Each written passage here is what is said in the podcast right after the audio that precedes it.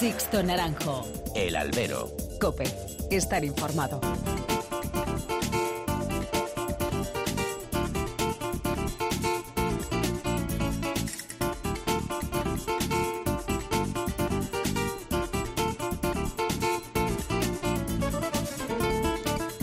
¿Qué tal? Muy buenas y bienvenidos a esta nueva emisión del Albero, a la cita con los toros que tenéis todos los miércoles aquí, en cope.es. Recibido un cordial saludo de quien nos habla, de Sixto Naranjo, en nombre de todo el equipo que hace posible este programa. Quizá está pasando un poco desapercibido el trabajo que está llevando a cabo la Unión de Criadores de Toros de Lidia en estos últimos años. Quizá, en tiempos de pandemia y preocupados por muchos problemas que acechan al sector taurino, el trabajo sordo de los ganaderos de Bravo no está llegando al aficionado o no está siendo reconocido por el sector. Y es que la Unión, primero con Carlos Núñez al frente y ahora con Antonio Bañuelos, está desarrollando una política imprescindible para la supervivencia del toro bravo y de la dehesa. En definitiva, de la tauromaquia. Y es que, como dice ese eslogan, sin toro no hay fiesta, ya lo saben.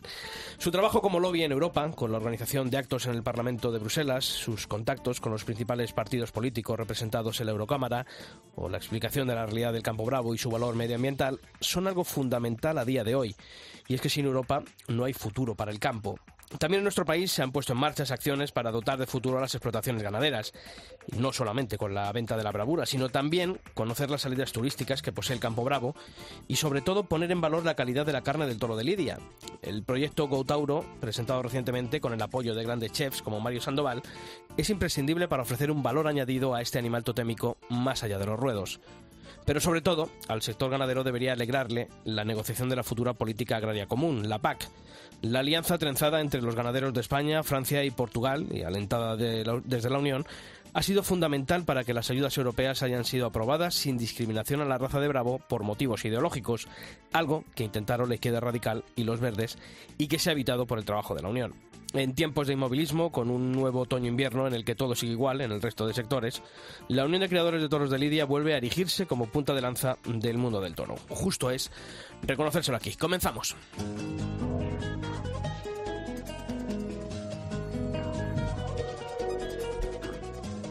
Y como todas las semanas ya están aquí Julio Martínez. Julio, ¿qué tal? Muy buenas. ¿Qué tal? Buenas tardes. Y Antonio José Candel. Antonio, bienvenido. Bueno, Muy buenas semana más. tardes, una semana más. Pues vamos a conocer en forma de titulares los principales temas que ha dejado el mundo del toro durante estos últimos siete días. Julio, nueva etapa. La Plaza de Toros de Almería será gestionada a partir de la próxima temporada por Lances de Futuro, la empresa de José María Garzón. El coso almeriense ha estado en manos de la familia Chopera durante los últimos 66 años. Brihuega con fecha.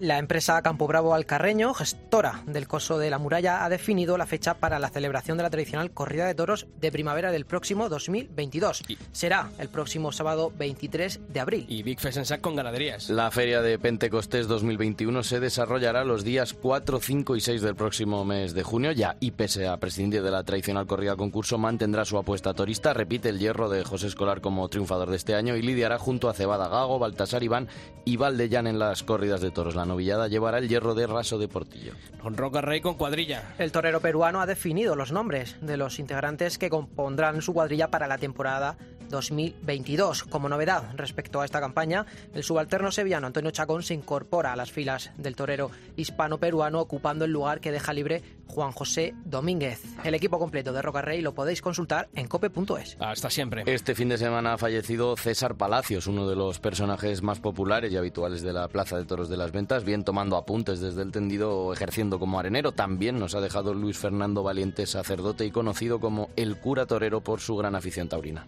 Pues descansen en paz ambos eh, personajes no tan relacionados con el mundo del toro y sobre todo en estas fechas en las que nos han dejado.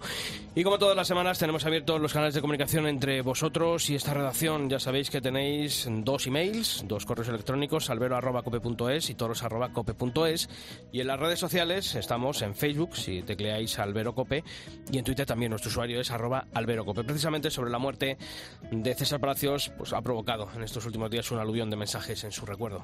Así es, una pérdida muy sensible para eh, todo el aficionado taurino en este, sobre este tema, sobre la muerte de- del gran artista César Palacios. Escribía el torero y apoderado Fernando Lozano, que decía, triste noticia, fallece César Palacios, artista que plasmó en gran parte de su obra los detalles de la corrida, aficionado de cuna y gran persona. También Paloma Cabrera decía adiós, maestro de los alberos, pinceles y rotuladores negros, retratador de toros, toreros, monosabios y areneros. Las ventas te debe mucho. También políticos como Guillermo Ita, alcalde de Arganda de Rey, eh, tuiteaba este mensaje, triste por el fallecimiento del pintor César Palacios. Él, como nadie, era capaz de mostrar con su trazo negro el movimiento y la plasticidad del arte del toreo. Pues en un ratito rendiremos homenaje aquí en el albero a César Palacios. Os seguimos leyendo. Sixto Naranjo. El albero. Cope. Estar informado.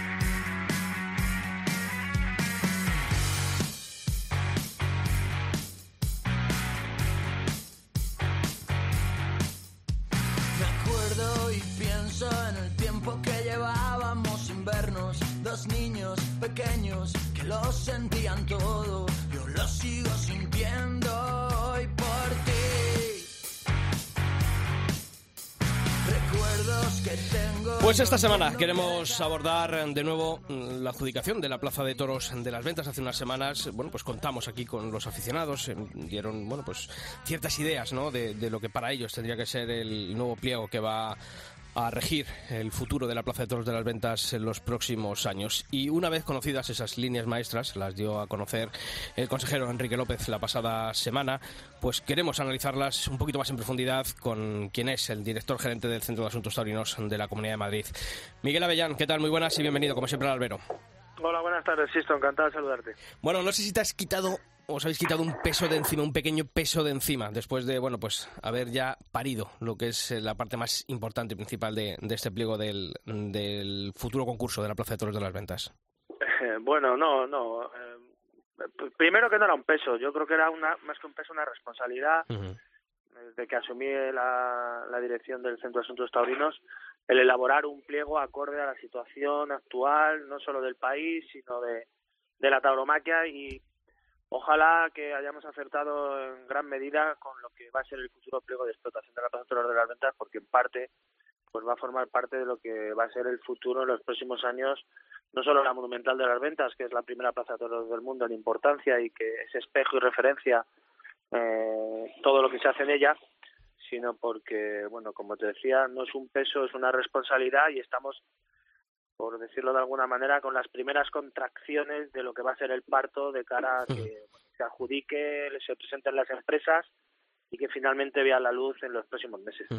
Que, que sea un pliego, que sea un concurso eh, alejado de las fechas habituales, porque mm, la concesión comenzará a partir de que termine la Feria de San Isidro. ¿Eso también condiciona a la hora de elaborar un pliego como este?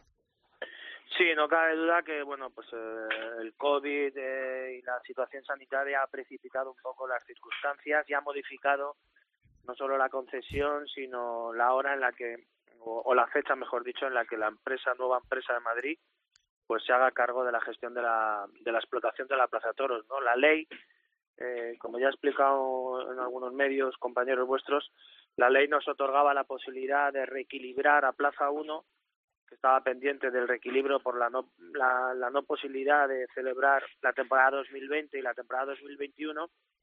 Y una de las maneras que tiene eh, la ley de, y la administración de reequilibrar eh, no es solo de manera económica, sino también le otorga la posibilidad de hacerlo de manera temporal.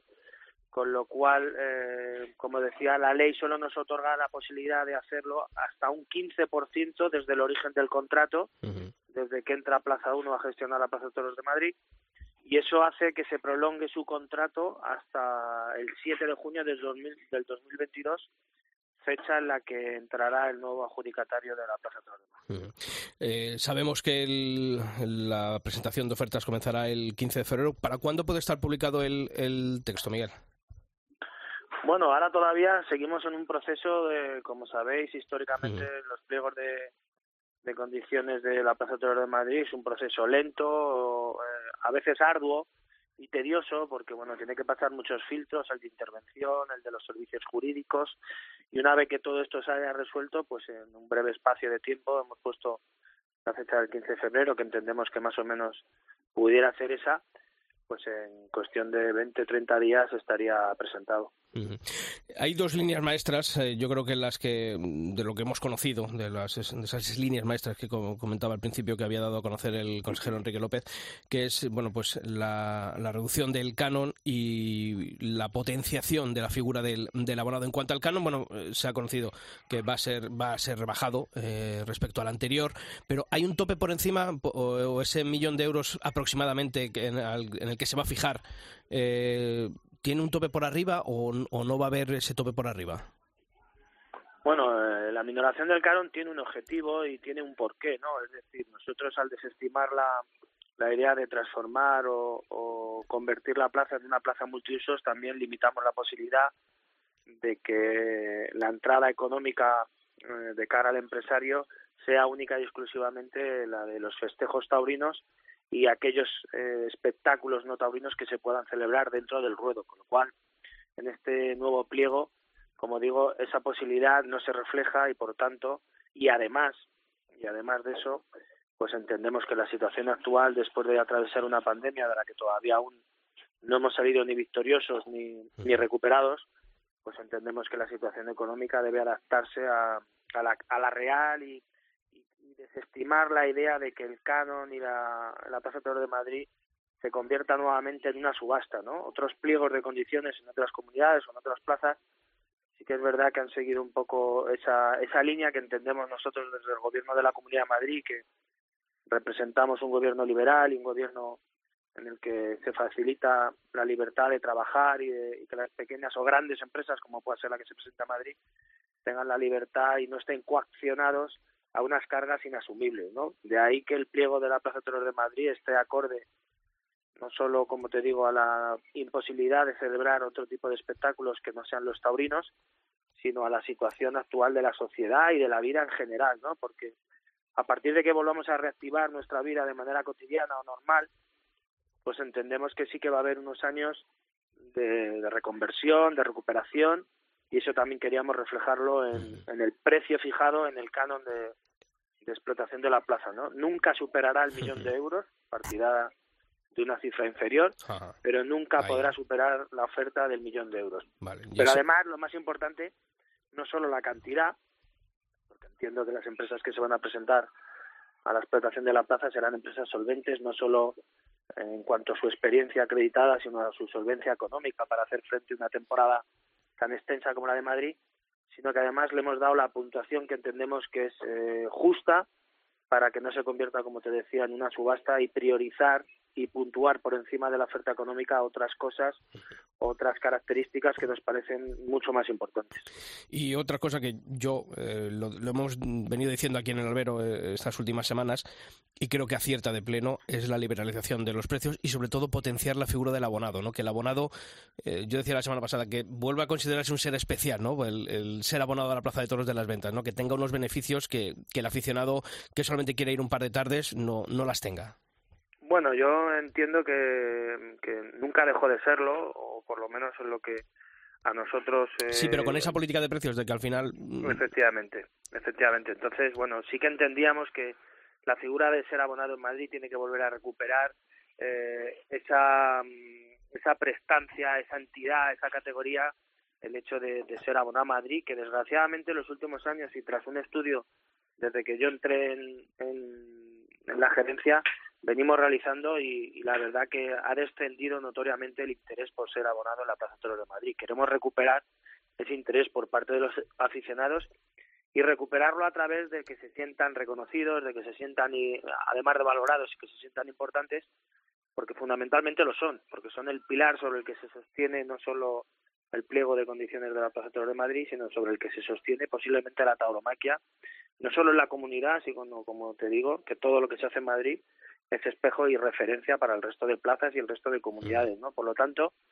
Madrid es verdad que es una plaza que tiene una personalidad y es que posiblemente la plaza de toros más barata a la que se puede acudir, pero sí que entendemos también desde el gobierno de la comunidad que aquello que no se valora y aquello que no se paga, pues pierde entidad y, pierde el, el, sentido y el porqué, ¿no? El porqué, bueno, hay ciertos espectáculos que damos por hecho que tienen un precio relevante dependiendo de, qué espectáculo veamos. No cuesta igual ir a ver al Atlético Madrid frente a un equipo de Champions o frente al Barcelona del Madrid que al Atlético de Madrid viéndole jugar con otros equipos que no son del interés, eh, digamos, multitudinario. ¿no? Por eso entendemos que la liberalización del precio del no abonado es una parte importante, no solo por, por liberar ese precio, sino porque con ello lo que contribuimos es a que el abonado de la Plaza Toros de Madrid se sienta reconocido e importante.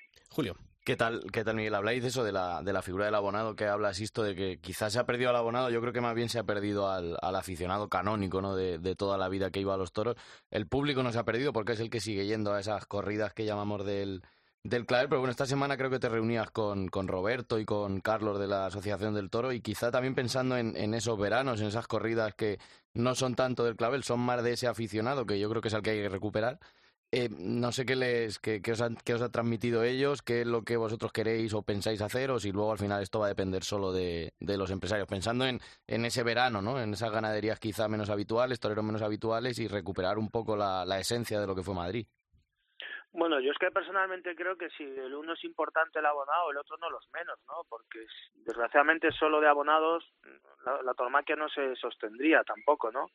Por lo tanto, es tan importante los que lo son como los que vienen de manera y cada uno tiene sus porqués de por qué viene dos, tres, cinco o más veces a la plaza, ¿no? A algunos les gustaría venir más, pero su imposibilidad económica o laboral no se lo permite, ¿no? Con lo cual, también radica eh, bastante o, o, es radicalmente importante el, proteger y cuidar al visitante que viene de manera esporádica a la Plaza Toros de Madrid. Con ello, ¿Qué te quiero decir? Pues que vamos a cuidar también que Madrid siga siendo plaza temporada, que siga teniendo una variedad en, su oferta interesante para aquellos aficionados que son más elitistas o que eligen ver determinado espectáculo que no sea el que el que consume la mayoría y, con ello bueno pues también pretendemos que las ofertas que nos hagan las empresas eh, interesadas en Madrid eh, eh, incluyan en esa oferta de programación y distribución de la temporada pues eh,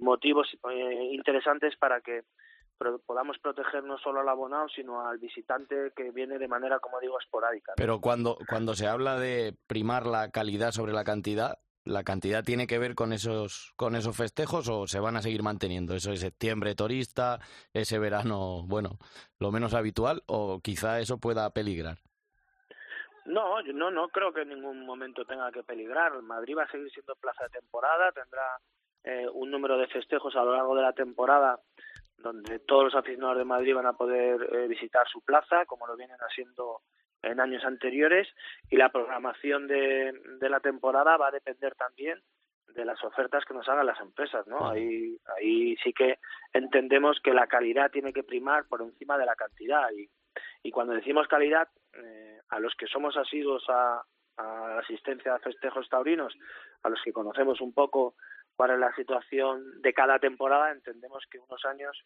es mucho más interesante determinados toreros que florecen o emergen eh, de manera eh, improvisada y hay otros que ya están consolidados como toreros figuras o como toreros emergentes en años anteriores, al igual que las ganaderías, ¿no? Nosotros creemos que la Plaza de Madrid tiene que tener especial relevancia en la contratación de toreros emergentes, promesas, eh, la cantera, pero sobre todo también eh, la inclusión de las principales figuras que cada temporada eh, el mundo del toro nos, nos regala, ¿no?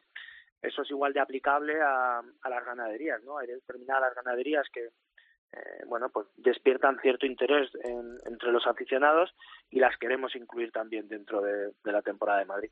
Antonio. Hablaba mmm, de dos cuestiones claves, sobre todo a nivel ejecutivo. En primer lugar, la fecha, 15 de febrero, y en segundo lugar, esos filtros administrativos que todavía tienen que regatear el pliego, esas líneas maestras, ¿no?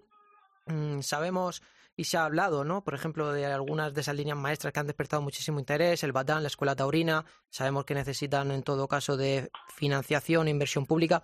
Eh, ¿Cree que esos filtros eh, puedan romper o alterar algunos de los criterios que hoy defienden en, el pliego? Bueno, yo eh, espero y deseo que no sea así, ¿no? De hecho, bueno, eh, antes incluso de que el borrador esté culminado, se han hecho las consultas eh, pertinentes y, las dudas que razonables que podíamos tener sobre si iban a pasar el, el corte o, o el filtro de, de las eh, distintas consejerías a las que tiene que enfrentarse este nuevo pliego, pues como te digo, ya están prácticamente consultadas y entendemos que no va a sufrir prácticamente modificación alguna este borrador de, de lo que va a ser la explotación de la plaza en los últimos seis años, ¿no? Eh, yo espero y deseo que, bueno, como seguimos eh, eh, reforzando a través de la presidenta de la Comunidad de Madrid, somos un gobierno que apuesta por, por, la libertad de, de las empresas, por, por la no encorseta, el, el encorsetamiento a la hora como está siendo estos pliegos en años anteriores de fijar eh, hasta el precio de, de las almohadillas y del agua, sino que tengan la posibilidad de, o que tengamos, mejor dicho, nosotros como gobierno y como encargados y responsables de, de la Monumental de las Ventas, de exigir la, la mayor de la calidad y la mayor de la, de la imaginación para que Madrid siga siendo el eje principal sobre el que se mueve el mundo del entorno. Miguel, eh, lo ha dicho ahora Antonio, el tema del Batán. Afortunadamente la escuela taurina eh, José Cobrillo ya está en las instalaciones de, de, la venta del Batán. En el pliego eh, se ha deslizado ¿no? Ese, esa apuesta por volver, ¿no? A devolver la vida taurina a la venta del Batán con la exposición de, mm, de las corridas de San Isidro. Eh, ¿Habéis tenido algún contacto con, con, los ganaderos, con la Unión? Yo supongo que eso luego también la nueva empresa, la que salga adjudicataria, será la que tenga que, lidiar con todo esto, pero ¿habéis tenido algún contacto para ver cuál es el feeling que tienen los ganaderos en cuanto a esa posibilidad de volver con las corridas a la venta del Batán? Bueno, eh, en esta circunstancia nos pasa un poco igual que con el pliego. Evidentemente será un pliego que contente, espero, al 90%, pero habrá un 10% que esté en desacuerdo, no en todo, sino o, o, o, prácticamente en todo o en algún punto, ¿no? Con esto de la vuelta al batán, pues nos sucede un poco lo mismo. Hay ganaderos que sí que son eh, contrarios a la exposición de los toros en el batán, pero sí que hay otros que se han mostrado muy muy participativos a la hora de que sus toros se puedan exponer en la venta al batán y que puedan descansar, comer y beber antes de ser lidiados o, o, o llevados a la monumental de las ventas, ¿no? Es evidente que, es una circunstancia que nosotros entendemos que además de, del interés del ganadero también tenemos que priorizar el interés del aficionado, ¿no? Eh, la venta del batán ha sido siempre una fuente de inspiración y de riqueza en cuanto a, a la creación de nuevos aficionados y a vertebrar un poco el mundo rural con la ciudad, ¿no? Creo que es el último cordón umbilical que nos queda a aquellos que no son capaces de, de traspasar la ciudad, las líneas o las fronteras que delimitan las grandes ciudades o las más pequeñas con la España vacía y con el mundo rural y yo creo que por encima de los intereses más personales tenemos que mirar por los intereses generales, ¿no? Uh -huh. Yo creo que la venta al batán es algo que viene demandando desde hace ya mucho tiempo, desde que la anterior eh, alcaldesa eh, que gobernaba el ayuntamiento pues decidió cerrarlo. Y desde que no se exponen los toros en, la venta al batán hay una gran demanda por, por yo cre, creo que si no el 100%, el 99% de los aficionados que están como locos por llevar a sus hijos, a sus amigos, a sus parejas y disfrutar de una tarde de campo en pleno centro de Madrid. ¿no? Y no solamente del pliego y del, de este concurso vive el Centro de Asuntos Taurinos de la Comunidad de Madrid, Miguel. 2021 eh, ha sido eh, la puesta en marcha, mm, yo creo que de unas iniciativas que han tenido pues un gran resultado, ¿no? Los, el circuito de noviadas de la Comunidad de Madrid, la Copa Chenel, ahora estamos viviendo el Trofeo Esteban Ferre para recortadores. Una apuesta ¿no? de, de la Comunidad de Madrid y sobre todo yo creo que logrando el objetivo que eh, nos habíamos propuesto todos, ¿no? El sacar nombres nuevos tanto de novilleros como de toreros como de ganaderías. Sí, bueno, como dices, no solo de, del pliego vive el Centro de Asuntos Taurinos, ni por supuestísimo la comunidad, ¿no? Yo sí que querría recordar que seguimos atravesando, uh -huh. porque el 2020 lo considero como inexistente en nuestras vidas, porque pasó en blanco, y fue un año muy difícil de, superar, que ya quedó atrás, pero seguimos en un año posiblemente, me atrevería a decir, el más difícil de la historia de la tauromaquia, si no de la humanidad y seguimos viviendo eh, este 2021 como, como lo que ha sido, ¿no? Un año dificilísimo para las administraciones, para los ganaderos, para los profesionales, para cualquier sector y para cualquier gremio, ¿no? Bueno, pues en este año 2021 la Comunidad de Madrid eh, invirtió en forma de ayudas económicas cuatro millones y medio para, para rescatar a los ganaderos de la cabaña brava de, de Madrid de los cuales eh, prácticamente el 70% han podido acceder a esas ayudas y además hemos recuperado un millón para, para este para este nuevo año, ¿no? Además de eso, hemos contribuido a la celebración de diferentes convenios a través de la Fundación Toro de Lidia, con una entidad que trabajamos de manera maravillosamente bien y porque entiendo que es una fundación que representa a todos los gremios del sector taurino y hemos elaborado una feria de nueve novilladas en, en municipios de menos de 8.000 habitantes con la participación de los alumnos de las diferentes escuelas de los distintos municipios de la Comunidad de Madrid, así como la de la Escuela José Cubero Gillo, perteneciente a la Comunidad de Madrid, además de los alumnos invitados a participar en este certamen, hasta un total de nueve, con la participación del 100% de las novilladas, un total de 18 de la Comunidad de Madrid. Y hemos hecho también, además, eh, la famosa Copa Chenel, Copa Chenel, que bueno, pues que su nombre en algunos eh, medios no gustó, pero que creo que a la postre ha terminado siendo un total y absoluto éxito en municipios de menos de 20.000 habitantes y que ha sacado a relucir eh, lo que pretendíamos, ¿no? Un triunfador como ha sido Fernando Adrián, que ha estado sensacional, además de descubrirnos a otros toreros de especial interés. Ahora mismo recuerdo a Tomás Angulo, recuerdo a Jorge Siega, recuerdo a Ángel Tellez, eh, recuerdo a muchos toreros, y, y, seguramente que me deje algunos, que han demostrado tener una proyección de cara al futuro muy interesante con la que hay que contar para, para, para que las ferias pues no se vean eh, monótonas y, y, que son toreros con una proyección súper interesante. ¿no? ¿Y tienen vocación de futuro estos circuitos? Yo creo que nacen con la vocación de repetirse, ¿no? Y así estamos trabajando ya desde la Comunidad de Madrid en, en reeditar eh, lo que fue la Copa Chenel, pulir los defectos porque bueno hemos nacido de cero y evidentemente en algunas cosas hemos acertado, en otras lo podríamos haber hecho seguramente mucho mejor y esa es la idea, ¿no? De, no reincidir o, tropezar en la misma piedra en aquello que deberíamos haber hecho mejor, pero lo que creo que hemos acertado y, y han sido grandes cosas, pues pues repetir porque creo que es un formato el de la Copa Chenel y el de los convenios que se están haciendo a través de la Fundación Toro de Lidia, que han venido para instaurarse como nueva gestión en la hora, a la hora de administrar de manera eficaz y brillante el mundo del toro, porque el mundo del toro adolece de una administración y una gestión eh, diferente en muchos aspectos y que sea mucho más productiva. Pues Miguel Avellán, director gerente del Centro Asuntos Taurinos, como siempre, darte las gracias por haber estado aquí en la cadena COPE, en el programa en Albero, y que seguimos en contacto porque nos queda un invierno y una primavera muy intensa con las ventas de por medio. Un fuerte abrazo y felices fiestas. Muy bien, igualmente, felices fiestas a todos vuestros oyentes. Un abrazo muy grande. Sixto Naranjo. El Albero. COPE. Estar informado.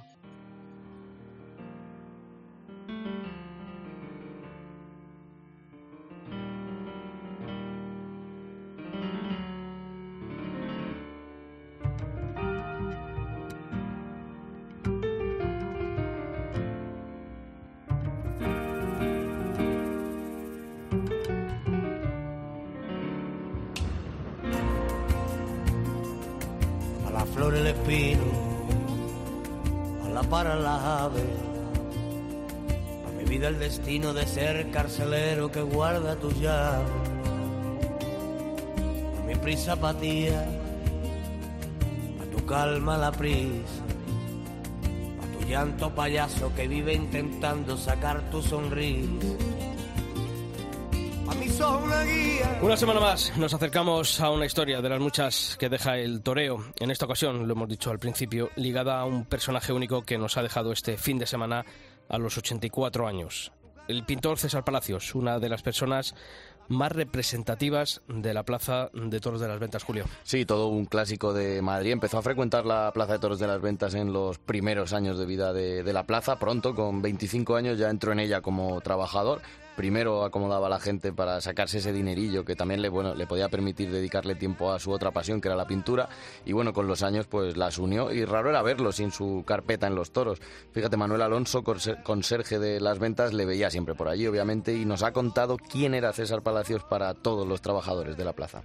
Desde luego la peculiaridad o notoriedad que tenía es que dentro de todas las personas que puede haber aquí, que es un, un mundo de 400 personas de empleados de la Plaza de Toros, eh, estaba siempre con una libreta o un papel eh, pintando, sobre todo de plumilla o con rotulador. Se dejaba ver muy cercano, era muy cariñoso, muy bondadoso siempre le veía regalando dibujos a todo el mundo y pintando cualquier escena que pudiera ocurrir.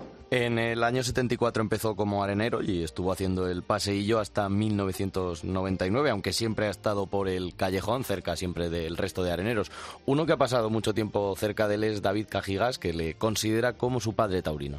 A mi hijo, que de pequeño era rubito, con ojos azules, le llamaba Pepe Luis, por el maestro Pepe Luis Vázquez, y a mi hija le llamaba Flor de Jara. Me apuntó un día que era por, por la flor en sí, y no por los grises de cancela. Hablábamos de toros en general y que de cafestejo, lo que iba ocurriendo. Comentábamos las faenas, a veces estábamos de acuerdo y otras no.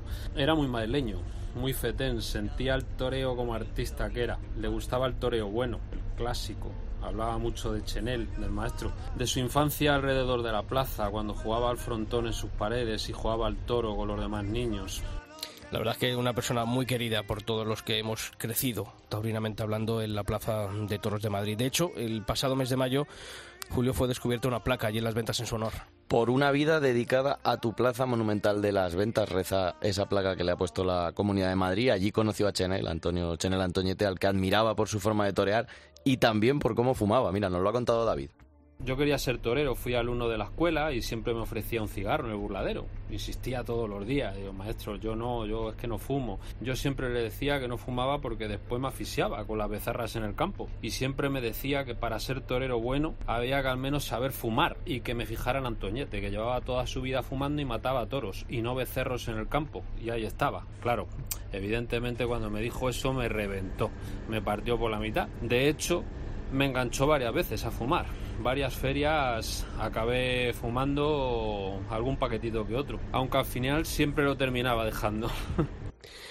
Un personaje que ha dejado mucha huella, anécdotas y cientos de apuntes taurinos, como él llamaba sus dibujos. Un personaje único e irreemplazable que contó a su manera gran parte de la historia más reciente de la Plaza de Toros de las Ventas, de su plaza. Descansa en paz, César. Sixto Naranjo. El albero. Cope. Estar informado.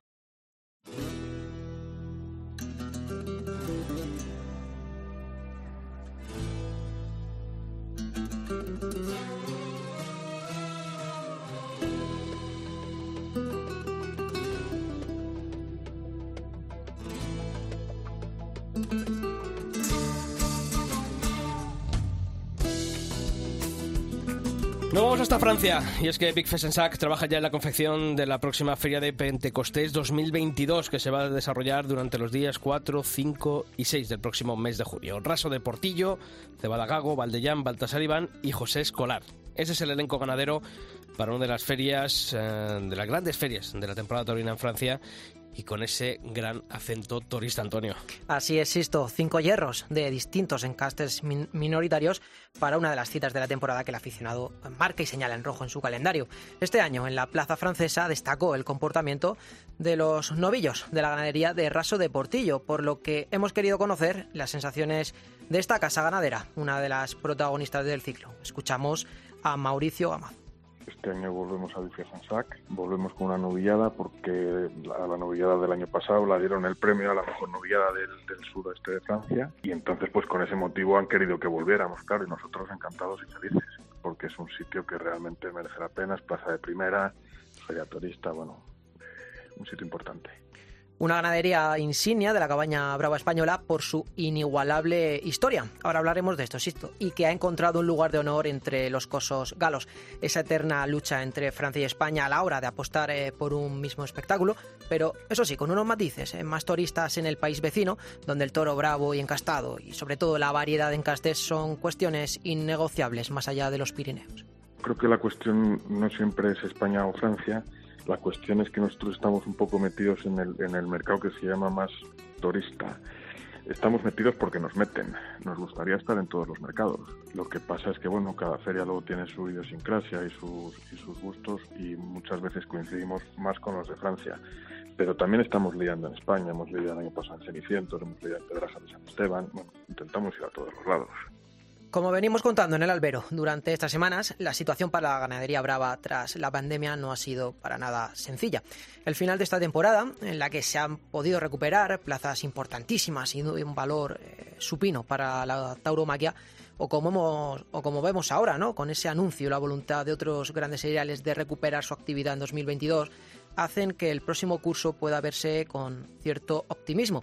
Eso por lo menos es lo que nos transmite Mauricio, optimismo y futuro. Pues mira, nosotros la, esperamos realmente con mucha ilusión porque efectivamente esperamos que sea, que sea ya por fin una temporada normal. Eh, y luego, en concreto para nosotros, eh, Big Fezensac, que es un sitio que es un poco talismán para nosotros, que además es principio de temporada, que además es principio de temporada después de dos temporadas complicadísimas, pues nosotros lo afrontamos con mucha ilusión y, y con ese comienzo más todavía. Raso de Portillo, Antonio, además atesora, como has dicho, una historia única de cuentas que integran el vasto árbol genealógico de la ganadería brava. Una divisa considerada como el hierro más antiguo de España, ya que hunde sus raíces en las explotaciones pecuarias que han existido en esas eh, tierras de pinares, que son los campos de Valladolid desde la Baja Edad Media. Algo, la verdad, es que me parece muy, muy curioso. Pues así es esto. Eh, su historia habla por sí sola. Siglos de bravura y tradición que han pastado entre las casi mil hectáreas que ocupan sus legendarios animales en el término municipal vallisoletano de Boecillo. Continuidad en el tiempo que, lejos de extinguirse, le ha servido a Raso de Portillo para ostentar el título de la ganadería más antigua del mundo y, sin duda, el título de la ganadería con más historia de España. Estamos en el sitio donde desde más antiguo ha habido ganado ininterrumpidamente en España. Y, luego, además, en concreto en mi familia, la, la ganadería está desde el año 1880 con lo cual hace 142 años, que no sé si somos en ese sentido los más antiguos, pero casi. Entonces sí que es verdad que el que ahora mismo estemos gestionando esto, bueno, lo hacemos entre mi hermano Íñigo y yo, pero en nombre de la familia nuestra, pues es, un, es una responsabilidad y es un orgullo, las dos cosas, claro.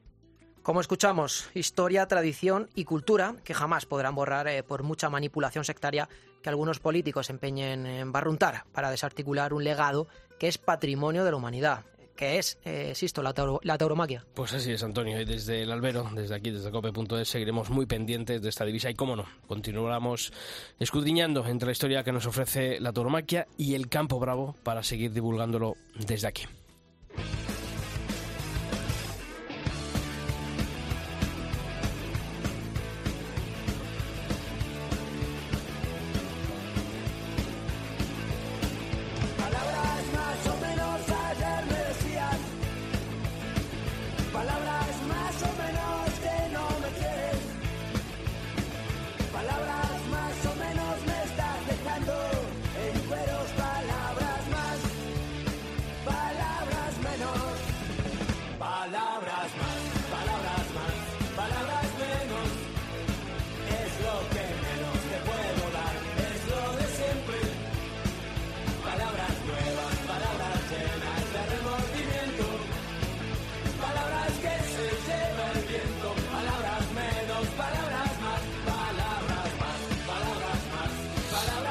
Tiempo de análisis, tiempo de tertulia aquí en el albero y, teníamos que cerrar el círculo hablando con, ese rinconcito que tanto me gusta visitar, como es Huelva. Por eso tenemos al otro lado del teléfono a Javier García Vaquero. Javier, ¿qué tal? Muy buenas. Muy buenas, una alegría esas palabras oírlas por ahí en la, en la música y después tu, tu voz. Enhorabuena por el esfuerzo que haces y, y por estar otra vez en, en las ondas, aunque en este caso sea pues a través de los podcasts del albero. Eh, enhorabuena, Sisto, y sé el trabajo que haces y, se te agradece por parte de todos los que te seguimos. Se agradece, se agradecen esas palabras, pero como diría García, el, halago debilita. Esa es la idea, que después no den mucha caña. bueno, Javi, eh, ¿cómo está la vida taurinamente hablando por, por Huelva? Bueno, pues mira, ha habido, ha habido toros hasta hace prácticamente este domingo, hasta hace tres días ha habido una novillada otra vez en Niebla. Eh, en Niebla la, la Plaza de Toros es monumental Plaza de Toros del Condado y este año ha sido plaza de temporada puesto que ha habido cinco festejos desde, desde el mes de marzo que se empezó hasta, hasta este mes de noviembre que, que bueno, pasando y frío y, con una temperatura extraña, pues ha habido, ha habido toros. Esta es una temporada, temporada extraña, esperando, todo el mundo esperando, estamos todos en, el, en ese ten ten a ver qué es lo que pasa. Bueno, en la plaza principal de la, de la provincia, como ha sido como ha sido Huelva, pues ha sido una feria muy normalizada, yo creo que era más normalizada, tú estuviste por aquí y se pudieron ver pues a través de, Canal Plus uno de los festejos, aquel de Morante con eh, Luque y Ortega con Torre Estrella, y, y, con mucha normalidad. Palo de la Frontera ha sido la primera plaza que se dio eh, festejo a plaza completa, sin ninguna restricción por COVID, eh, la corrida pinzoniana y David de Miranda y las seis ganaderías onubenses lograron el lleno, con lo cual la afición está ahí, expectante y respondiendo cuando se le llama. Y, bueno, pues e, este es el sentir que hay aquí. Nos cuentan, nos cuentan ya como gotilleo que ya están por aquí la gente de Madrid buscando corridas para 2022, para ese San Isidro que esperemos que sea el de la vuelta a normalidad. Ya está por aquí eh, tanto el Rabia como Florito, así que todo eso se cuenta por aquí, hablando mucho y, sobre todo esperando a ver qué, nos trae este 2022. Oye, la verdad es que está siendo, bueno, pues un otoño-invierno. Eh, ya aquí también, Antonio, Julio, ya podéis eh, hablar y debatir. Y yo, hoy cuando le llamaba a Javier para plantearle entrar en la tertulia y decíamos, ¿y de qué hablamos? Y es que esto de nuevo está, está de nuevo, está paradísimo, ¿eh? No sé si es que, como siempre, ¿no?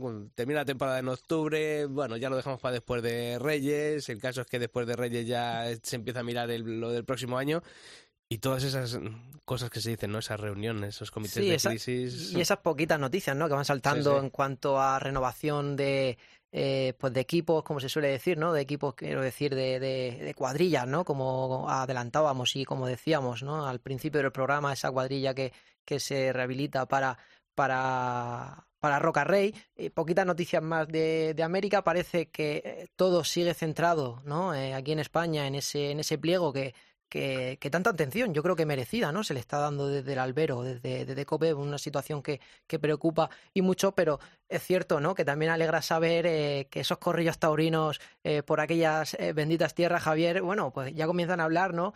y más en una tierra, ¿no? Que hay tantísimas ganaderías interesantes, ¿no? Y que ya se hable de ellas, ¿no? Pues para poder ver a partir de marzo, de marzo ya en la Plaza de Toros de las Ventas. Yo creo que al final eso siempre será noticia, pero es cierto que siempre nos queda o nos sigue quedando, ¿no? Esa ausencia de actualidad, ¿no? Que nos siga animando y que nos siga eh, pues sobre todo manteniendo eh, al hilo de, la, de la actualidad taurina.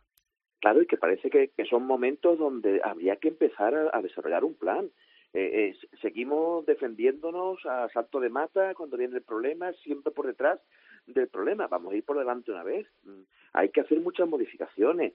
Esto no puede ser. Veía esta mañana cuando me llamaba Sisto al escalafón, oye, del 1 al 15, del 1 al 15, los que han toreado más de 20 corridas, son 12 toreros con más de 15 años de alternativa. y las novedades para el año que viene van a ser 11 y Talavante. Con, bueno, entre los dos suman 45 o 50 años de alternativa creo que, que a estas cosas hay que plantearlas por delante. El tema de, la, de las de las presidencias de la Plaza de Toro. No, no puede subir a la presidencia de la Plaza de Toro una persona que no ha perseguido ningún festejo. Tendrá que tener una formación, no sé, no creo que sea arreglada, pero es una formación profesional y llegar a los sitios sabiendo de qué, de qué va esto. El tema de los derechos de imagen. Ha pasado vía seca de la Sagra, ha habido aquel escándalo, ha habido aquel tema de, la, de, las distintas asociaciones de profesionales y, y, y, se sigue sin resolver y sin juntarse ellos que tendrán que juntarse.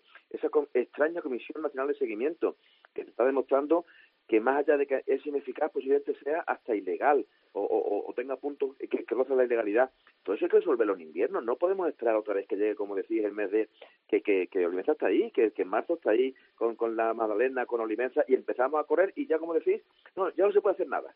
Ya para adelante. Eso no puede ser. Y, con, y con de, otra forma, ¿no? y con Valencia, que tiene que preparar una feria de fallas este año con nueva empresa, una feria que al final tiene que ser un revulsivo eh, que signifique el inicio taurino del año 22, eh, que esperemos que sea, por supuesto, el de la recuperación total y absoluta, pero yo creo que al final eh, lo que refería, lo que hacía referencia, ¿no, Javier? Esa, ese ánimo reaccionario que pueda tener durante el invierno el mundo del toro, creo que es una petición que se viene demandando a lo largo de los años y ni la pandemia ha podido cambiarlo. Yo creo que es así. Además, mira, eh, hay, ahora hay un momento que es muy interesante. Eh, veíamos declaraciones esta semana de, de, de, de Tomás Prieto de la Cal. Ha estado por aquí, por Huelva, Lea Vicer. Son momentos de peñas, de casinos, de entregar premios. Eso es muy importante, esa retroalimentación. Se tienen que dar cuenta las figuras que tienen que cambiar. El, el, el gran mérito de Morante no ha sido otro que estar en contacto con el pueblo. Morante es el torero que está más en contacto con el pueblo. Él no vive en la milla de oro, allí en Olivenza, en ninguna de aquellas fincas donde ellos solo se ven a ellos mismos o a sus cuadrillas o a su gente. Morante está con el pueblo y ha percibido que esto había que darle un, un, un cambio. Pero este año, este año. Este año, bueno, Sí, bueno, Eh, tarde, pero, no pero ha tiene llegado. 18 Ha años. Morante. Que, Yo- mira que bueno. yo soy el más morantista del mundo, pero que ahí Pero que lo hay haya una pedido. locura generalizada con Morante porque ha pedido Torre Estrella en Sevilla. Cago en la leche, Bueno. Torre Estrella, que no ha pedido Miura, que también la ha matado, pero bueno, eh, Miura en Sevilla, que también la, la pidió el jury y no la puedo matar, que No, pero- no sé, hay pero- una con Morante Elia que yo no la entiendo, macho. No, bueno, pero te digo una cosa. Voy un poquito a lo que ha dicho eh, Javier. Eh, creo que, eh, y, y hoy lo leía precisamente en una muy buena entrevista que recomiendo de nuestro buen amigo Alfonso Sanfeliu eh, en el, en el debate a Finito de Córdoba, en el que decía, eh, le preguntaban por por qué ha desaparecido el, el- el torero no de la vida pública. Y él decía que es verdad que los toreros, empezando por, por eso, ahora llega el invierno, aquí ya no va nadie a un coloquio. O sea, lo de Morante en la Asociación del Toro este jueves ha creado una locura porque no estamos acostumbrados a esto, ¿no? Siempre el algún ganadero, titular va a dejar, tal, seguro. Pero que mm, es que es verdad, ahora mismo, eh, pues lo que dice Javi, se, se recluyen ahí en su milla de oro en, en- entre Olivenza, Táliga, tal y cual, y no vemos a ningún... aquí- o sea, Claro. es impensable pensar que el Julio va a ir a recoger una, un premio en la Peña Tobrina tal o cual o eso, o, o cualquiera de las figuras, ¿eh? He puesto al Juli por, por ser un poco más el representativo, ¿no? Pero, todo. pero es que no sabemos nada del Juli desde cuándo. También porque llevo lo que ha dicho Javier, que llevan ya 15, 20, 30 años Claro. algunos que ya están cansados, ya ir a Sí. recoger el premio a la Pero, mejor pero, pero estocada. escucha que aquí, aquí intentamos entrevistar al Juli y yo todavía no he tenido respuesta. Sí, claro. Que esa es Sí, otra. sí. Bueno, Eh, El tema de los jefes de prensa, hay que decirlo. No, no, no, de hecho revolución. directamente con el Juli, ¿eh? Tú no es ningún jefe de prensa de por medio, que también sería otro tema para hablar. Pero eh, yo, yo- revolución pendiente, los jefes de dificultades. Pero entonces, claro, eh, ¿qué sabemos del Juli? O sea, ¿cómo pretende esta gente eh, que, en el que el público ya está un poco, bueno, está saturado, ¿no? De, de los mismos carteles, siempre lo decimos. Ellos están, se tienen que estar dando cuenta y el año que viene cuando si la variante Omicron no nos deja y vuelven los, los aforos al completo, se van a dar cuenta de la, de la realidad de esto, ¿no? Eh, ¿Por qué ahora mismo hemos vuelto, lo decíamos cuando entrevistamos a Pablo Aguado, ¿no? ¿Por qué se ha vuelto a ese gusto, ¿no? Por toreros de ese palo, ¿no? A los Morante, Juan Ortega, y, y se ha dejado un poquito de, de lado a ese toreo poderoso que ha predominado en los últimos años.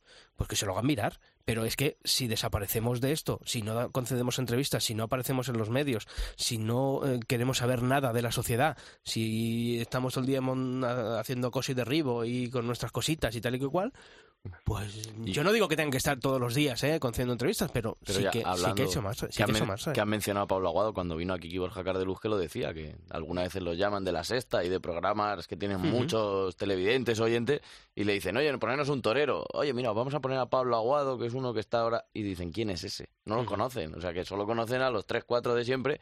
Que son ya- los que no quieren aparecer, además. Claro, ese es el Y, lío. Claro, no sé, y no sé si sería mejor que apareciesen o no, porque luego también pasa lo que pasa.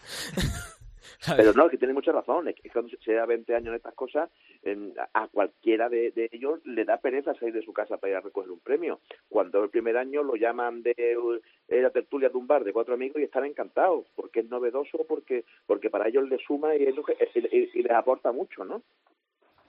Sí, pero que se lo, yo lo digo, o sea, mm, estamos en un momento, eh, y lo ha dicho ya al principio del programa, ¿no? que tenemos que estar aquí para sumar todos, si no, si no sumamos entre todos, si no somos conscientes de, la situación por la que está atravesando la fiesta, pues eh, apaga y ¿no? Yo por eso también decía, ¿no? Eh, al principio en el editorial lo he dedicado a la Unión de Creadores de Toros de Lidia, porque mm, creo que la labor que está realizando, muchas veces callada, que muchas veces no llega al aficionado, pero de largo es la es el sector, la agrupación eh, dentro del sector taurino que más se mueve, ¿no? Eh, lo estamos viendo, la presentación de proyectos como ese de Go Tauro co- para darle un valor añadido a la carne de, de toro, ¿no? Que no so- solamente sea eh, vender, como siempre, ¿no? Al carnicero de turno que pase por allí, sino, oye, que es un- una carne de un gran valor ecológico y, y ¿por qué no le vamos a dar una, una salida con la categoría que merece? Y sobre todo, fundamental, la PAC, futura PAC. Es que si no entiende, mm, eh, si el que no entienda del, del tema del campo, eh, lo que no entra en, esas, en esos dineros de la PAC eh, tiene los días contados y creo Está que lo, que ha realizado lo- la Unión de Creadores de Toro de Lidia con esa entente entre eh, ganaderos de Francia, España y Portugal para mm, bueno pues despolitizar las ayudas al toro de Lidia creo que es fundamental y yo creo que eso hay que reconocérselo a la Unión. Sí, sí, sí, la Unión, yo creo que, que oye, después de la metida de pata gorda que tuvo el año pasado con estas asociaciones, es verdad que, que parece que, oye, que, que, que está haciendo cosas que es, que, que no deja de ser su obligación, eh, que sí que es verdad. Sí, yo, yo, le di mucho mérito a la, a la Fundación porque sin ser su obligación ha asumido parcelas y competencias que posiblemente son las suyas, pero que nadie las asumía. Y la Unión la tiene que hacer como la Unión de Toreros, la Unión de Banderilleros y Picadores, creo que tienen mucho, mucho tarea que hacer. ¿Por qué no se plantea de una vez el planteamiento de la, de, de, el estatuto de, de, aficionados para o de amateurismo para los, los novilleros. Uh -huh. Los novilleros no se pueden meter. Claro, es, eso es lo que tienen que estar ocupados y preocupados ahora. ¿no? Claro, ¿Qué está haciendo ahora la Unión de Toreros? ¿Qué está haciendo la, las, eh, los banderilleros? Eh, o sea, pasó lo de Villaseca y aquí nadie, no aquí nadie ha vuelto a decir ni mu, ¿no? Pasamos la polémica, ¿no? Se comentó claro, dos, tres semanitas. Arreones, pues oiga, ahora, ahora es cuando tenían que estar trabajando de verdad. Ahora es, es cuando tenían que estar llamando, ¿no? Y, y, y contando qué están haciendo. ¿Alguien se cree que están haciendo algo? No. Sí, pero todo eso de Villaseca, de la Fundación, de la Unión de Criadores, aquí lo comentamos porque es un programa de toros. Los cuatro o cinco que estamos en este gueto, porque esto es un gueto, pero tú te vas locos, a la plaza. Estamos locos. Tú te, vas a sí, sí. te, vas a la plaza de las ventas un día de esos de 24.000 personas y te pones en la puerta no, a preguntar no, uno sé, por uno qué es la Unión, qué es la Fundación, quién es, qué es Villaseca. Y no lo sabe nadie, porque la gente va a los toros. Y como decía también Avellán, de lo de recuperar la figura del abonado. No es tan fácil decir, no, recuperar la figura del abonado. ¿En base a qué? Si ya los has perdido, ya va a ser muy difícil que Madrid recupere ese no, porque, boato porque que tenía. Han cambiado formas de consumo, ¿no? Es una evidencia, han cambiado todo. Antes, ¿a quién se le ocurría comprar por Amazon? Ahora el Black Friday este de las narices que ha pasado. Y ahora nos han cambiado la, esa, esa forma. El abonado es igual. El abonado no puede tener que seguir soportando la, las plazas que queremos que sean de temporada. Hay que hacer temas atractivos continuamente. Sí, es verdad, es que ya, ya no vale con inventar una cosa que funcione para siempre. Que el Livinio Twin lleva muerto mucho tiempo.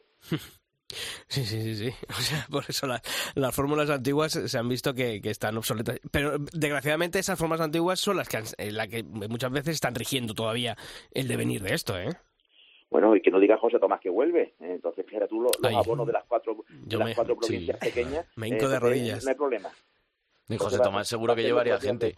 Y el otro día que hablábamos con, con Rafaelillo, que le preguntamos que él fue un niño prodigio, hablando de Marco Pérez, yo pensando, ¿quién podía llevar gente a las plazas ahora? Roca Rey, creo que ya está amortizado en ese sentido como llevar gente a la plaza, ya la ha llevado. ¿Tú crees que ya no, no, tiene tope? Yo creo que ya no es ese torero que por la gente. Yo creo que ya incluso Juan Ortega, Pablo Aguado, Morante, yo creo que Morante ha recuperado el número uno. Pero toreros como Marco Pérez, ¿no? Este niño, que es un niño, pero yo creo que a ese tío lo anuncias ahora en Madrid o en un Sevilla y estoy seguro que llena la plaza, porque la gente dice, coño, ¿quién es el niño este? Vamos a verlo, tanto que habla. Recuperar esos valores, esa gente. Vamos a darle tiempo, ¿no? Pero yo creo que sí, José Tomás, José Tomás sería un torero que sí, que si se anuncia, tengo, eso lo tengo claro. Lo llena 100%. Porque, por ejemplo, vosotros creéis, eh, mañana dice Enrique Ponce que vuelve en el año 2022. Eh, yo creo que no llevaría, o sea, más allá la de la, de, del día de la, de la reaparición, no, creo. No, pero estoy, estoy, en esa idea. Claro, ¿no? y sobre todo porque al final eh, tampoco... Ni talavante. No, y tampoco hemos llegado a... En el caso de, de Ponce no hemos llegado a, a, darnos cuenta todavía de su ausencia y eso también es... Quizá lo peor de todo es que nadie le ha echado en falta. Lo, lo, peor de esto es que nadie le ha echado en falta siendo quien ha sido. Claro, entonces efectivamente ese es el problema. Os cuento una maldad que el, el, otro día me decían que volvía a Castella y una figura del toreo, figura grande, dijo, ¿pero lo ha llamado alguien? Claro. Ojo, ¿eh? Sí, sí, una maldad. No, no, no, una maldad, pero es que te habrás ido a confesar. Es que... pero es la verdad, pero es la verdad, ¿eh? Aunque duela, verdad. aunque duela. Y ya no quién lo ha llamado, sino lo que ha dicho Sisto, que, que a quién les ha echado de menos. Joder, claro, Castella, ya no lo vemos, o Ponce llamamos a quien echamos de menos. Entonces, claro, es que ese, ese es el gran problema, que no. Eh, eh, Ponce la quiere volver para dar la vuelta, que se les ha merecido. Grandiosa figura del toreo y torerazo. Si son si Juli es un torerazo, Manzanares es un torerazo. Sí, yo de verdad no pongo eso en, en duda. Pero claro, eh, Pero que están amortizados, han que están amortizados. Han, han provocado un tapón en, en, la parte álgida de la toromaquia que es gravísimo, claro. porque yo creo que es lo que dice Sisto, es fundamental. El otro día lo decía Lea. Entráis en la página de Lea y sus dos últimas entrevistas son National Geographic y Paris Match. ¿Quién hmm. hace eso ahora mismo?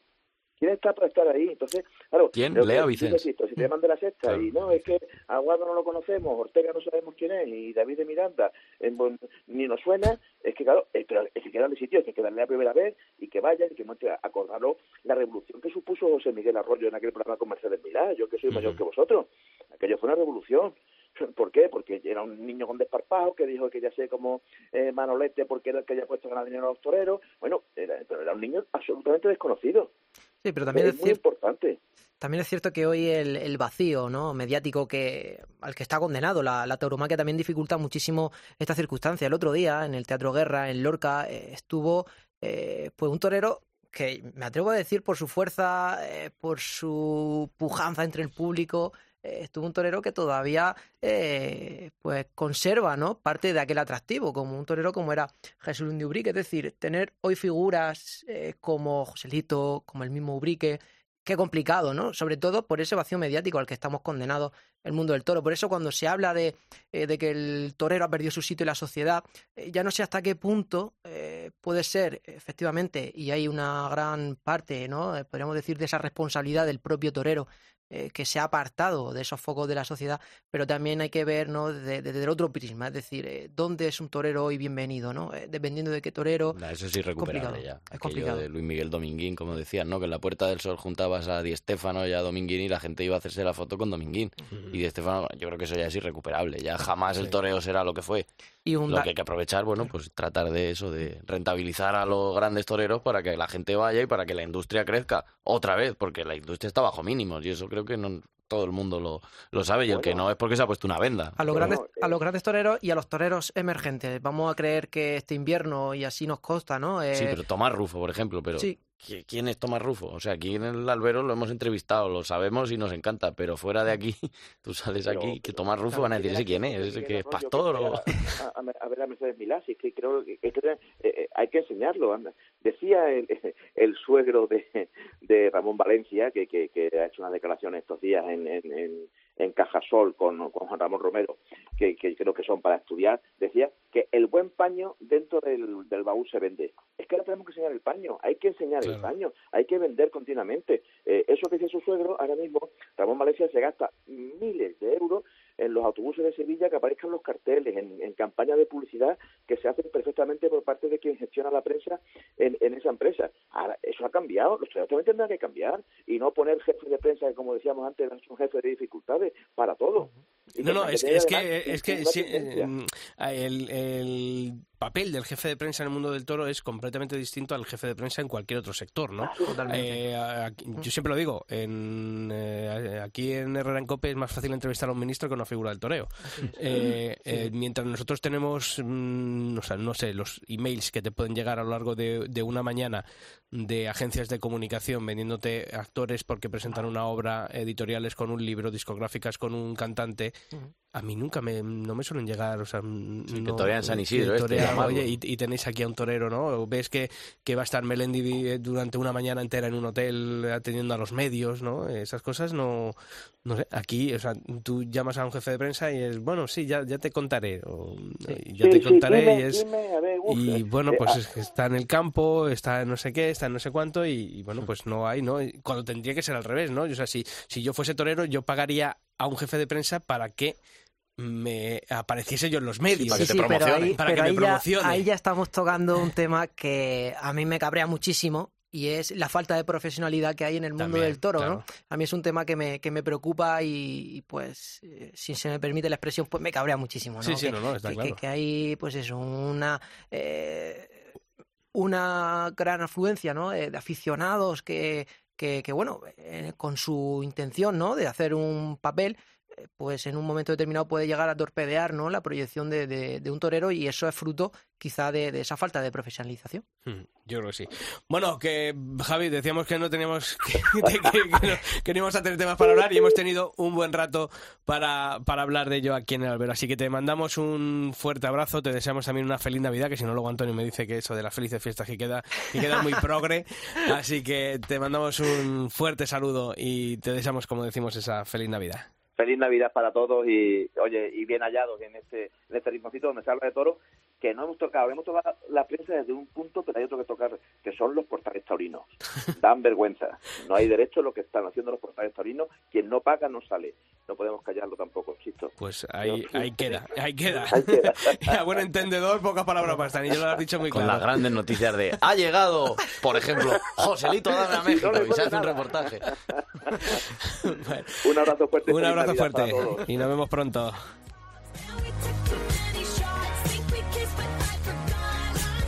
Bueno chicos, Vamos a hacer un pequeño descanso, ¿no? Que van a llegar el mes de diciembre, nos lo vamos a tomar libre, vamos a seguir la información torina en cope.es barra toros, pero en Albero vamos a descansar este mes, ¿os parece? Y lo vamos a echar de menos. Eh, la información taurina no descansa, por poquita que sea, lo hemos dicho en cope.es, pero desde luego echaremos de menos estas tertulias del, albe- del Albero. ¿Te vas para Un- Murcia? Un placer. Por supuesto. por supuesto. Cuanto podamos. Eh, no, Julio ha dicho que va a dar aquí las campanadas Sí, de sí, vamos a hacer Nochevieja la... en Cope. Va a hacer la Nochevieja. Va a venir Sergio Dalma. Va a venir Sergio Dalma. No sé si es muy taurino, ¿no? Pero bueno, ya lo Bueno. dejo por si, alguien- por si a alguien le Estamos gusta. promocionando, ¿no? Como el jefe de prensa de la Nochevieja Claro, de claro. Cope. Y Morante, ¿eh? Hay, hay que seguir lo de Morante, eso de la Asociación del Toro, los amigos, Jueves, Roberto y este demás. jueves. Jueves. Sí, sí, Seguro sí. que deja alguna perla. ¿Tú has, has reservado para comer, para luego quedarte allí? No, a ver No. si nos acreditan ahí a la prensa o algo. Antonio José Candel, un fuerte abrazo y feliz Navidad también a ti. Un fuerte abrazo y feliz Navidad. Julio Martínez, también a ti, un fuerte abrazo. Feliz Navidad y que feliz Navidad. 2022 sea el año que vuelva todo a ser como antes. Pues eso es lo que deseamos, que volvamos a hablar de toros con, como siempre lo hemos hecho, con esa normalidad que ojalá nos deje esa maldita pandemia. Pues lo dicho, nosotros volvemos después de Reyes. Estas semanas descansamos aquí en el albero, pero como hemos comentado, la información torina continuará a diario en nuestra web en cope.es barra toros. Feliz año, feliz Navidad y que ese próximo año nos traiga a todos lo mejor. Un abrazo.